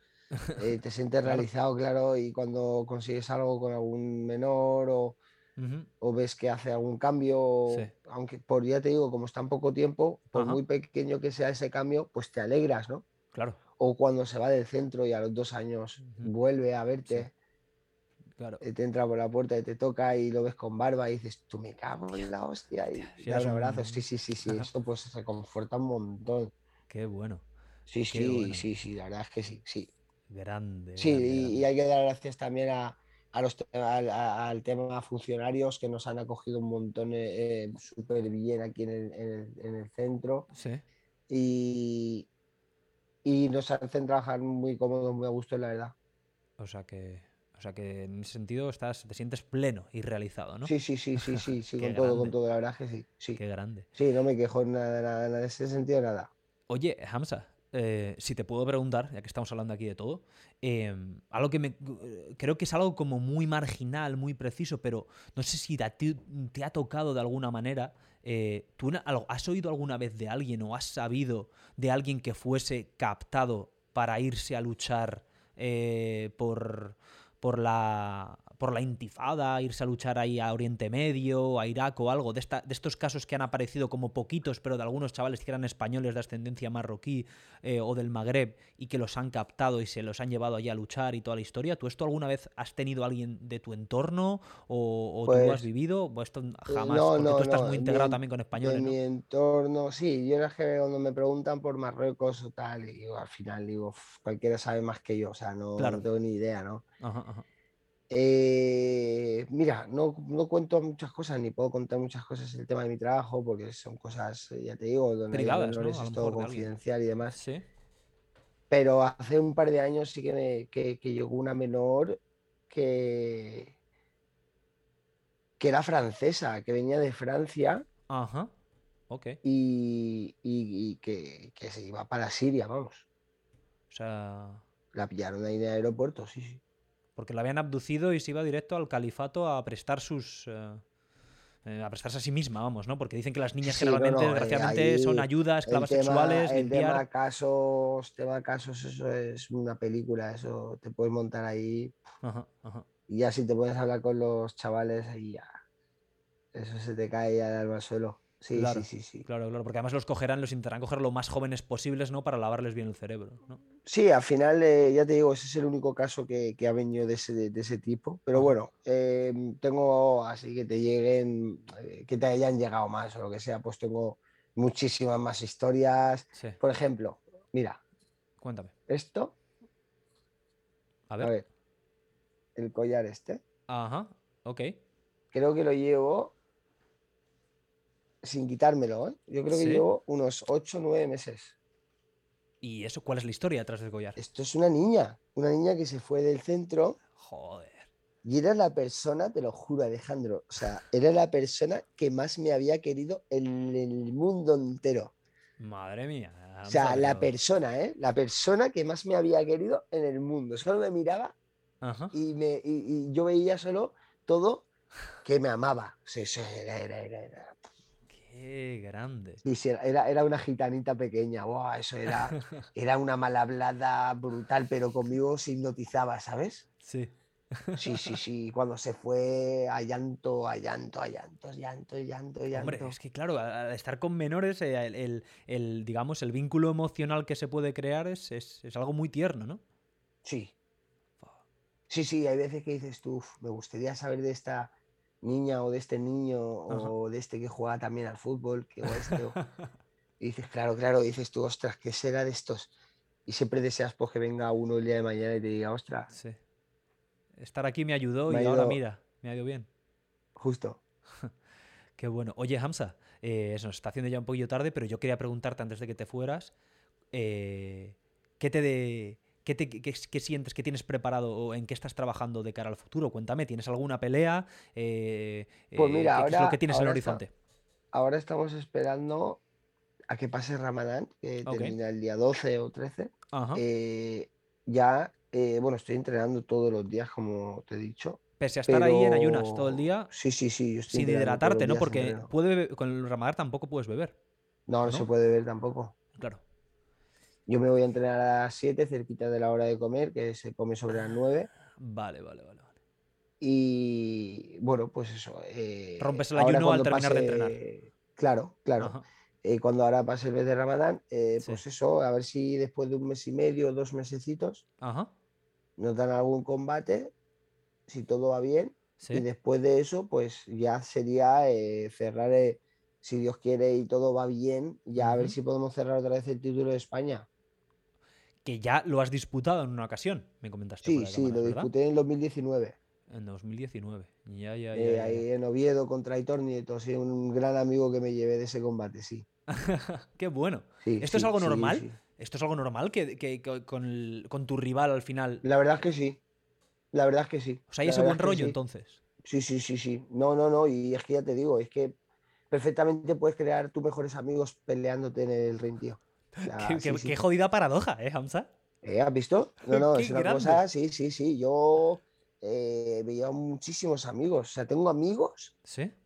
de, de, la primera generación que estuve boxeando y, y este, por ejemplo, hace dos meses me habló un amigo de esa época, ¿Sí? Hamza, que está mi novia embarazada. Y, ostras, y te acuerdas de todo, y dices tú, qué bueno, tío, que. ¿Sabes? Erais dos. Y, te acuerdas, claro, y mola, mola. Todas esas cosas al final son las que, las que te llevan de, del deporte, ¿no? Claro, claro, claro. Un deporte que aunque sea. Eh, esté muy dicho o sea manido, el deporte, un deporte de los más nobles que hay, pese a que sea un deporte de contacto y de combatir. Sí, sí, sí, sí. Qué grande. Pues, mm. pues nada, Hamza. Em, solo desearte lo mejor eh, con, este, con, este, con este combate y que ojalá el combate que te venga se dé bien y puedas otra vez optar al, campeonato de, España. Y, te, doy, te, doy, mi palabra o antes del combate o después que volvemos ahí a echarnos una charla chula. Hombre, bueno, claro que sí, exactamente. Yo ya se ha convertido en una tradición de este podcast, ¿eh? Como soy muy de invitar a segundas partes, espero que de aquí a un tiempecito ¿eh? vengas y nos cuentes qué tal te fue en ese, en ese combate que, que te va a salir seguro eh, pronto y, ver cómo, cómo va la cosa con la carrera, porque yo entiendo que tú todavía tienes, tú te sientes que tienes cuerda para rato. Me has dicho ah, que eh, en cuanto a edad, me has dicho que ya acabas de cumplir los 30 o tienes 30 y algo. No, en junio, los cumplo en junio. O sea, que todavía eres joven, tú ahora mismo estás ahí en ah, el pico físico. de lo que es... No es, por, decir tonterías, yo me siento, sí, sí, no, de verdad, yo me siento de 22 años. O sea... Claro, claro. Bueno, dicen... Yo no tengo que varía bastante con respecto al, peso del boxeador, pero generalmente, ¿no? Los boxeadores, cuando alcanzan la madurez, no son todavía muy mayores y el físico todavía lo tienen bien, pero tienen esa experiencia, es cuando mejor desarrollan, ¿no? En esta etapa, entre los 20 y muchos, 30 y, 30 y poco, ¿no? Es cuando está ese, ese, equilibrio, ¿no? físico todavía se mantiene y la experiencia obviamente ha subido porque llevas desde la década anterior eh, curtiéndote, ¿no? Así es claro, claro, claro, O sea, que a lo mejor está por llegar, Hamza, no me jodas. Sí, no, ¿eh? no, eso está claro. Yo ahora mismo estoy para lo más fuerte ya, para todo lo que venga de duro ya. Grande, grande, grande, grande. Sí, sí, sí, estamos aquí para, para esquivarnos todo lo que venga. O sea, que, que lo que venga, bienvenido sea. Pues, pues así será. Yo estoy convencido que, de que si a ver si podemos hacer a ver si podemos hacer esa conversación a tres y ponemos a, a Fer también. Bueno a ver si quiere bueno a ver a Fer que es que a veces que a veces para callarle tengo que darle con un palo no sé cómo iba a salir pero que se, se, engancha y a rajar. y si no me lo traigo aquí a casa no, lo pongo aquí al lado mío. claro que sí sí sí podemos exacto podemos hacer una conversación vosotros dos ahí y yo aquí o, o nos ponemos un día a comentar boxeo yo qué sé yo ya sí, sí. tú sabes que él a mí me enseña muchísimo. Yo, todo lo que aprendo. O sea, porque yo al final yo puedo ver y ver y ver. Al principio no me enteraba de nada. No veía ni, las, ni, los, ni los guantes, ni las manos entrar, como decís vosotros. Y ha sido gracias a él que me ha dicho: No, no, mira, tienes que verlo esto. Y, me, y se me va el cabrón, ¿eh? Me dice: Mira, en este segundo, en este asalto, mírate lo que ha hecho. ¿Ves lo que ha hecho? ¿Qué ves tú ahí? Y yo al principio decía lo que se me canta, que no tenía nada que ver con lo que era. Entonces él a mí me ha enseñado mucho y y lo disfruto y lo disfruto con él así haciéndolo a la par o sea que igual en un momento dado eh, hacemos algo así claro, claro, sí, una charla de, colegas, o sea, que, salgan todos los temas posibles que haya, o sea, que no pasa nada.